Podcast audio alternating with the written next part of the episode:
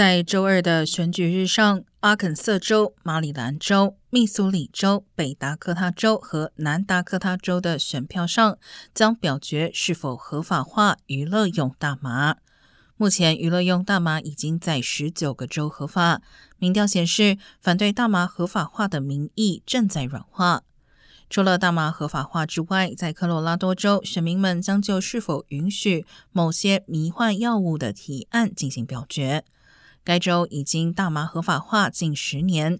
如果最新提案获得通过，该州将成为俄勒冈州之后第二个允许迷幻药物的州。